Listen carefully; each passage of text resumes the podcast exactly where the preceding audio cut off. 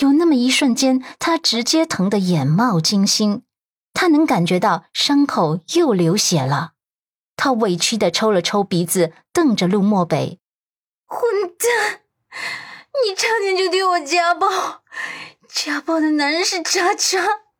我本来想跟你谈谈的，现在没必要了。既然你不相信我，我说再多也没用。”他突然红着眼圈。委屈巴巴的小模样，让陆漠北的怒火像是被冻结了一般。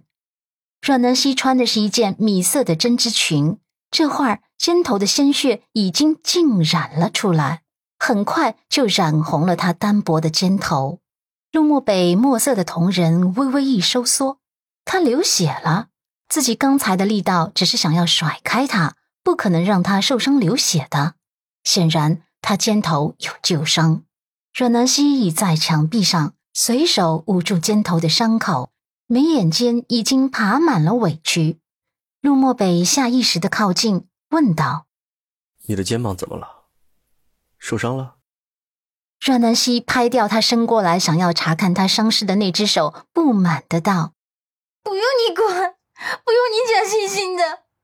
陆漠北，我今天总算看清了，你就是一个混蛋，一个心胸狭隘的混蛋。”尽管你不相信我，我也知道自己说这些话你可能听不下去。可是我不说，我心底憋屈的难受。他本不想说的，可是实在忍不住了。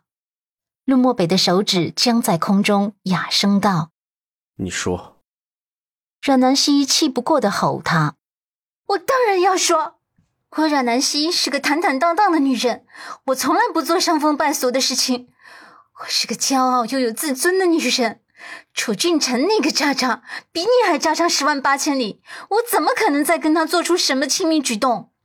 你妈妈、你妹妹把我想的那么不堪也就算了，可是我没想到你也会那么想我。你对我的污蔑直接恶心到我了。当初闪婚也不是我死乞白赖赖上你的，是你自己主动提出来的。可你妈妈、你妹妹每次都逼着我离婚，没关系，我能忍的，只要他们不过分，我都能忍的。而且我也不傻，他们不是随随便便就能欺负得了我的。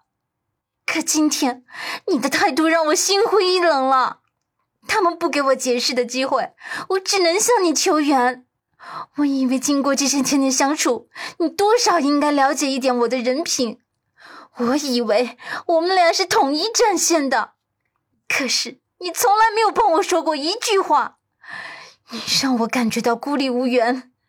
在母亲那边，我是孤立无援的，我只能像小斗士一样去战斗，去维护自己。嫁进你家，我还是孤立无援的。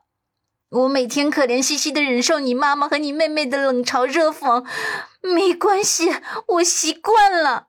人人都欺负我，现在连你也欺负我，我怎么就这么悲哀？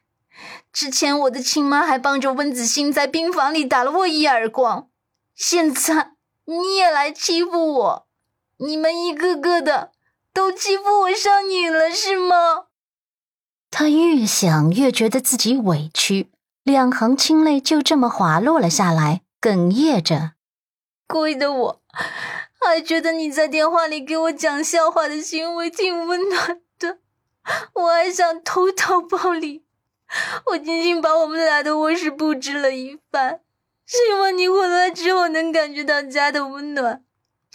你倒好，回来后直接给我板着一张鞋拔子脸，我真是自作多情。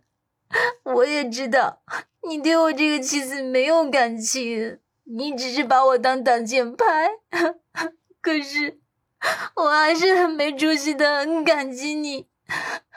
我感激你帮我付了父亲的医药费，我那五十万我一时半会儿真的赚不来。你没有经历过那种走投无路的绝望，你就不会理解我内心对你的感激之情。我想着，即使我们是闪婚夫妻，没什么感情。也应该相处的融洽点。